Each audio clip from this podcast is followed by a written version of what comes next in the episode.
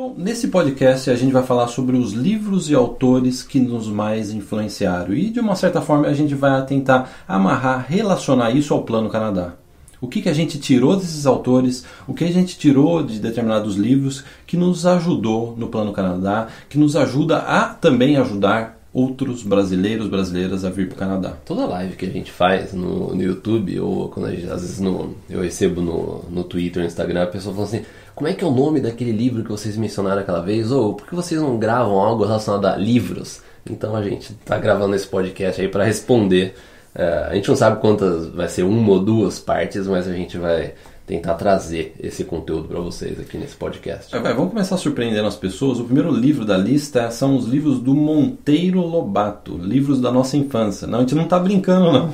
O livros Monteiro Lobato, por quê? Eu e o Caio, a gente cresceu numa época que não tinha internet, não tinha YouTube, não tinha Instagram. A nossa única diversão era assistir desenho animado ou ler livros. Como a gente teve a sorte de ter uma mãe que é, leu sempre muito livro, tinha uma mini biblioteca em casa, a gente morava em apartamento, então ela tinha um cômodo lá cheio de livros, ela nos incentivou a ler Monteiro Lobato. Sabe o que é legal do Monteiro Lobato? O que, que Monteiro Lobato, que sítio do pica-pau amarelo, lembra?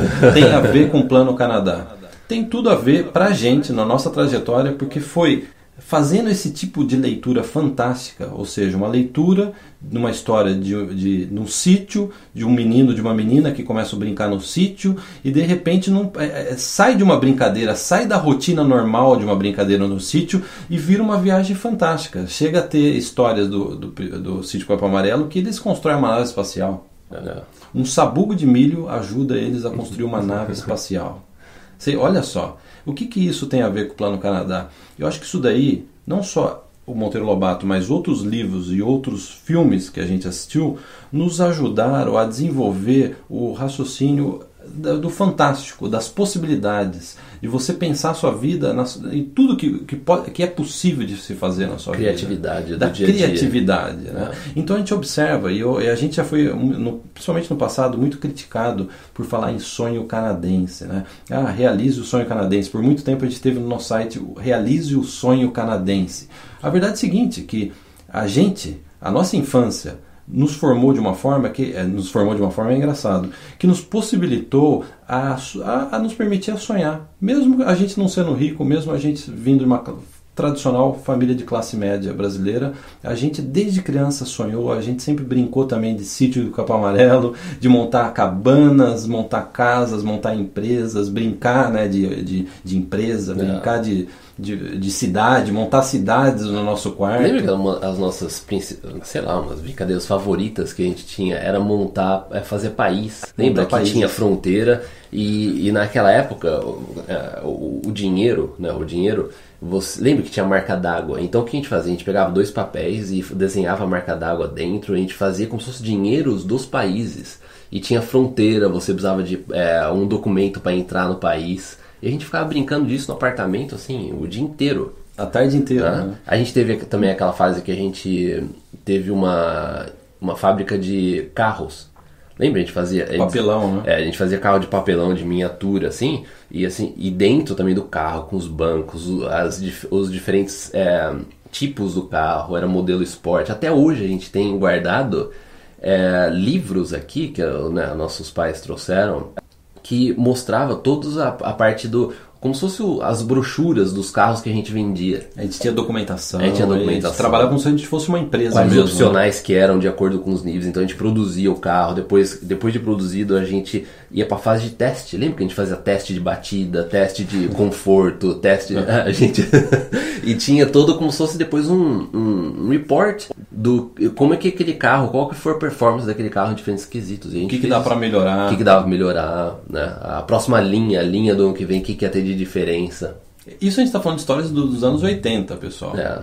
E é, é assim, é para fechar essa primeira parte do podcast, o que a gente quer dizer com isso é que é muito importante leituras fantásticas, não só leituras técnicas. Porque a leitura fantástica ela vai desenvolver, principalmente quando, a partir de quando você é criança. Quem está ouvindo e tem filho, a leitura fantástica vai desenvolver no seu filho esse raciocínio de se abrir para as possibilidades. E a gente vê muitos adultos, às vezes, atravadões Ah, que até no, às vezes criticaram no passado, ou como que vocês podem propor uma alternativa que não seja a minha rotina, a minha miserável rotina? Uhum. Né? Como que você ousa propor para mim eu sair da minha miserável rotina? Eu é. estou condenado a trabalhar nessa empresa o resto da minha vida. Isso é muito criativo para mim, né? Chega a é ofender é a pessoa, criativo, né? né? É. E é. eu acho que se a gente tem algo a, a lembrar da infância com relação a autores e livros seria Monteiro Lobato. O Senhor dos Anéis a gente leu quando era um pouco Sim, mais é. É, já mais jovenzinho, né?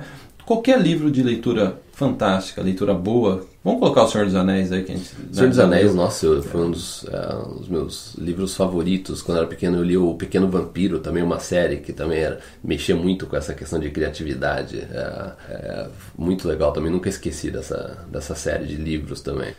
E, e eu acho que o, o, problema depois também, quando se você não tem esse contato, depois quando você fica adulto, o, parece que o nosso cérebro ele vai se vai endurecendo, né? endurecendo nessa questão de você às vezes fazer algo diferente do normal, porque você já entra, você, é o momento que você já começa a entrar na rotina. Depois que se, que nem quando eu era adolescente, eu tive banda, pra, pra porque eu queria de alguma forma colocar, eu comecei a, a também a entrar nessa parte de computação.